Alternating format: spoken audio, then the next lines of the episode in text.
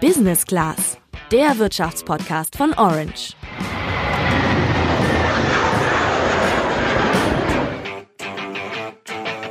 Wenn du dir eine Flasche Mineralwasser kaufst, dann bezahlst du im Supermarkt dafür den normalen Mehrwertsteuersatz von 19 Prozent.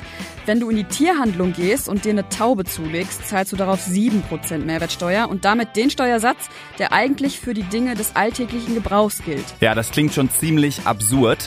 Ob Fleisch künftig mit 19 statt mit 7% besteuert werden soll, darüber hat die Politik in der vergangenen Woche gestritten. Wir erklären euch in dieser Woche, was hinter dieser Diskussion steckt, wie wichtig die Mehrwertsteuer für den Staat ist und die absurdesten Mehrwertsteuerbeispiele, die wollen wir euch natürlich auch nicht vorenthalten. Ich bin Julian. Und ich bin Sandra.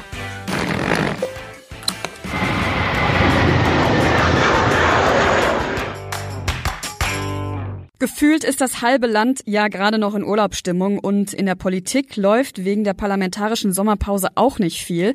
Das hindert manche Politiker aber nicht daran, Vorschläge auf die Agenda zu bringen, denn zum Diskutieren haben wir ja gerade alle massig Zeit und Lust. Und das kann man ganz gut erkennen an der Debatte um die Fleischsteuer, über die gerade viele sprechen und die in den Medien in der vergangenen Woche dauerpräsent war. Kern der Debatte war die höhere Besteuerung von Fleisch. Genau. Aktuell bezahlen wir auf Fleisch nämlich sieben Prozent Mehrwertsteuer. Die Debatte angestoßen hat jetzt Friedrich Ostendorf. Das ist der agrarpolitische Sprecher der Grünen-Fraktion im Bundestag. Und der hat im Interview mit der Welt vorgeschlagen, dass man Fleisch mit 19 Prozent besteuern sollte und die Mehreinnahmen zum Beispiel für bessere Tierhaltung einsetzen sollte. Die Reaktionen aus den anderen Parteien und auch aus der Bevölkerung darauf waren ziemlich gemischt, denn bessere Tierhaltung an sich finden erstmal alle gut, teureres Fleisch aber nicht, denn das geht den Konsumenten schließlich an die Tasche. Der Gedanke, dass das zusätzliche Geld in bessere Tierhaltung fließt, ist ja erstmal ganz nett, aber eigentlich auch nur ein Verkaufsargument der Politik, denn Steuern sind nicht zweckgebunden gebunden. Das heißt zum Beispiel, die Kfz-Steuer ist auch nicht nur dafür da, mit den Einnahmen Schlaglöcher zu stopfen.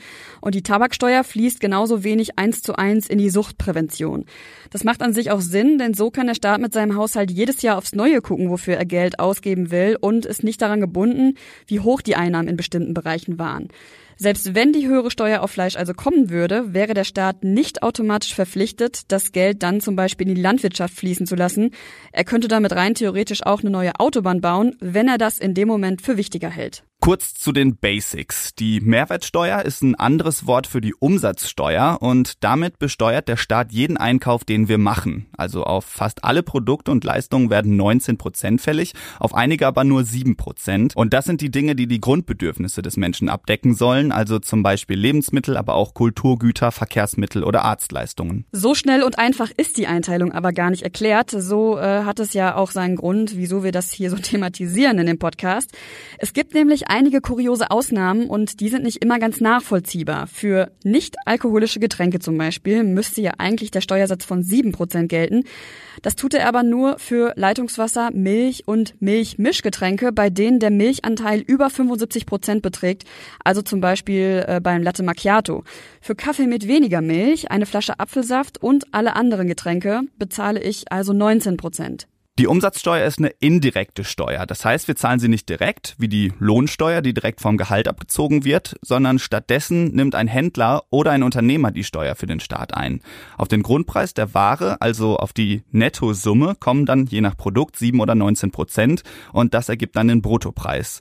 Die Umsatzsteuer, die wir dann über unseren Einkauf gezahlt haben, gibt der Unternehmer dann an den Staat ab. Zusammengefasst nochmal, die Umsatzsteuer ist die Steuer, die du zahlen musst, wenn ein Unternehmer etwas an dich verkauft. Und dann gibt's noch die Vorsteuer, das ist eine Steuer, die ein Unternehmer zahlen muss, wenn er Waren oder Dienstleistungen von einem anderen Unternehmer kauft, um zum Beispiel sein eigenes Endprodukt herzustellen. Die Vorsteuer kann er aber vom Finanzamt zurückbekommen, denn am Ende wird die Umsatzsteuer auf uns, also die Endverbraucher, abgewälzt. Oft höre ich von Freunden, dass sie froh sind, dass sie noch keine Steuern bezahlen müssen. Und wenn man das alleine aufs Gehalt bezieht, was man jetzt vom Arbeitgeber bekommt, dann mag das vielleicht stimmen, denn wer zum Beispiel nur einen 450-Euro-Job hat, der muss dieses Gehalt eben gar nicht versteuern. Aber es ist natürlich vollkommener Quatsch, dass man gar keine Steuern zahlt. Orange-Autorin Jana hat über einen Monat lang alle Kassenbons und Belege gesammelt, die sie so bei Einkäufen bekommen hat. Jana, wie lief das so? in einem Monat, in dem ich ganz normal gelebt habe. Ähm, das heißt, ich habe Lebensmittel und Drogerieartikel gekauft, bin einmal ein Wochenende verreist und war auch shoppen und ein bisschen feiern, hatte ich Ausgaben in Höhe von knapp 625 Euro und davon habe ich etwa 110 Euro an Steuern bezahlt. Finde ich persönlich ganz schön viel. Mir ist beim näheren Betrachten aufgefallen, dass man schon irgendwie von so einem Steuerdschungel sprechen kann. Und hinzu zu dieser Mehrwertsteuer kommen dann eben auch noch versteckte Steuern, sowas wie ähm, die Kaffee- oder die Biersteuer. Und die findet man dann nicht mal auf dem Kassenzettel, sondern entweder man weiß es oder man recherchiert ein bisschen. Und insgesamt ist mir wirklich bewusst geworden, dass wir super viele verschiedene Arten von Steuern zahlen und dass auch echt einiges von dem, was wir zum Beispiel an der Kasse lassen, Steuern sind und eben nicht der normale Preis quasi. 110 Euro hat der Staat also durch Janas Einkäufe, Zug, Bus und Taxifahrten verdient. Insgesamt ist die Umsatzsteuer mit die wichtigste Einnahmequelle des Staates. 31 Prozent der Gesamteinnahmen der Bundesrepublik kommen nämlich aus der Umsatzsteuer. Allein im Juni hat der Staat dadurch fast 20 Milliarden Euro eingenommen. Im gesamten Jahr 2018 waren es rund 175 Milliarden Euro. Das macht für jeden deutschen Haushalt im Schnitt fast 4.200 Euro Umsatzsteuer. Im europäischen Vergleich liegt Deutschland mit der Höhe der Steuersätze im Mittelfeld. In Ungarn müssen die Bürgerinnen und Bürger 27 Prozent Umsatzsteuer zahlen, in Dänemark 25 und in den Niederlanden 21 Prozent. Auch der ermäßigte Steuersatz variiert zwischen 13 Prozent zum Beispiel in Griechenland oder 10 Prozent in Spanien. Jedes Land kann die Steuersätze also selbst bestimmen. Die Europäische Union hat nur festgelegt, dass der Steuersatz mindestens 15 Prozent betragen muss, der ermäßigte Steuersatz mindestens 5. Zurück zu uns nach Deutschland. Komplett wir wird's mit den Steuersätzen im Bereich Gastronomie. Ob du zum Beispiel bei McDonalds was im McDrive zum Mitnehmen holst oder das gleiche Gericht drin im Sitzen ist, das macht für dich preislich keinen Unterschied. McDonalds muss dafür aber unterschiedliche Steuersätze bezahlen, nämlich 7% fürs Mitnehmen und 19% für das Essen, das innerhalb des Restaurants bezahlt wird. Bei einem Menü, das 5 Euro kostet, sind das für McDonalds 65 Cent Unterschied, die sich das Unternehmen in die Tasche stecken kann, wenn du dein Essen mitnimmst. Also, wenn du die ärgern willst, dann sag zum hier essen und nimm das Essen einfach trotzdem mit nach Hause. Aber ich glaube, eine Papiertüte darfst du dann nicht erwarten. Ja, für ein Unternehmen wie McDonald's sind diese Steuersätze natürlich auch ein Thema. Aber als weltweit agierendes Unternehmen kann man sowas wahrscheinlich eher wegstecken als zum Beispiel ein einzelnes Restaurant in einer Kleinstadt. Ich habe zu dem Thema mit Ingrid Hartges gesprochen. Sie ist Hauptgeschäftsführerin des Deutschen Hotel- und Gaststättenverbandes. Der spricht für alle Gastronomiebetriebe und Hotels bundesweit und sie hat nochmal genauer erklärt, wo denn da für die Hotels und die Restaurants Probleme entstehen. Der reduzierte Satz für Lebensmittel ist richtig und wird überhaupt nicht in Frage gestellt. Er gilt im Übrigen in nahezu allen EU-Staaten. Aber es ist hier eine Frage der Steuergerechtigkeit. Es ist einfach nicht nachvollziehbar, dass das frische Essen in unseren Betrieben auf dem Porzellanteller äh, serviert mit 19 Prozent besteuert wird. Das sind 12 Prozentpunkte Unterschied. Und auch bei der ausgeprägten Preissensibilität der Verbraucher ähm, ist es halt schon ein, ein echtes Problem für unsere Betriebe. Wir haben höhere Kosten, höhere Energiekosten, höhere Personalkosten, auch in Zeiten des Fachkräftemangels. Auch logisch, dass da die Personalkosten steigen. Und ähm, es wäre unglaublich wertvoll für diese Branche, für die Zukunft dieser Branche, insbesondere der klassischen Restaurants, der Wirtshäuser, wenn hier endlich gehandelt werden würde. Fairerweise muss man aber dazu sagen, dass ein Essen im Restaurant schon was Besonderes ist und man das jetzt nicht unbedingt zur Grundversorgung zählen muss. Aber generell stellt sich schon die Frage, wieso denn Essen im Restaurant mit 19 Prozent besteuert wird.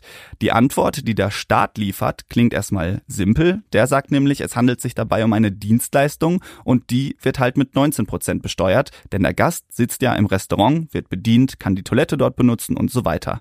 Heißt, im Endeffekt entstehen dadurch, dass der Gast im Restaurant sitzt, eh schon mehr Mehrkosten für das Restaurant und dann muss ein Restaurantbesitzer auch noch mehr Steuern ans Finanzamt abführen. An der Stelle entsteht also eine zusätzliche finanzielle Belastung, so die Kritik des DEHOGA.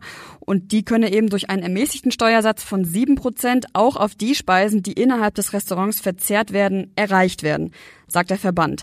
Bedenklich ist das Ganze übrigens auch, wenn wir uns mal vor Augen halten, dass wir für einen Coffee to go im Plastikbecher sieben Prozent bezahlen und dadurch dann auch noch Plastikmüll entsteht. Wir hatten auch mal beim Bundesfinanzministerium angefragt, ob die sich im Podcast zu diesem etwas manchmal undurchsichtigen System äußern möchten. Als Antwort darauf haben die mir dann den Link zu einer Schulbroschüre geschickt, die das komplette Steuersystem erklärt und darauf hingewiesen, dass sich die Bundesregierung erst letztens in der Bundespressekonferenz dazu geäußert hat. Aber eine präzise Antwort auf meine Frage, wieso das System denn an manchen Stellen so ist, wie es ist, habe ich nicht bekommen. Die Diskussion um die Fleischsteuer hat natürlich jetzt dazu geführt, dass wir alle wieder über Konsum und Tierhaltung diskutieren, was an sich ja gut ist, aber vermutlich wird das Thema spätestens dann wieder von der Agenda verschwinden, wenn die parlamentarische Sommerpause rum ist. Also da müssen wir mal abwarten. Unstrittig ist aber, dass bald wieder Weihnachten vor der Tür steht und dafür braucht ihr natürlich alle einen Tannenbaum. Und wenn ihr euch den zum Beispiel in einem Baumarkt holt, wo ja auch Tannenbäume verkauft werden, dann zahlt ihr darauf sieben Prozent, wenn äh, ihr den Tannenbaum schon geschmückt kauft, zum Beispiel bei einem Landwirt. Dann 19 Prozent, weil da ist ja schon eine Dienstleistung mit drin. Ja, und für einen Baum, der auf einer Plantage gewachsen ist, zahlt ihr direkt an der Plantage aber 10,7 Prozent oder direkt aus dem Wald beträgt die Umsatzsteuer 5,5 Prozent. Einfach weil der Staat hier für die Landwirte, die die Bäume fällen, nochmal zwei Ausnahmeregelungen gefunden hat und die Bäume eben direkt von der Plantage bzw. aus dem Wald verkauft werden. Ja, aber jetzt genug Verwirrung für heute und wie jede Woche noch einmal die Erinnerung daran, dass wir uns sehr über Bewertungen bei iTunes freuen. Denn wir wollen natürlich wachsen und auf diese Art und Weise könnt ihr uns dabei helfen. Und jetzt bis nächste Woche. Ciao.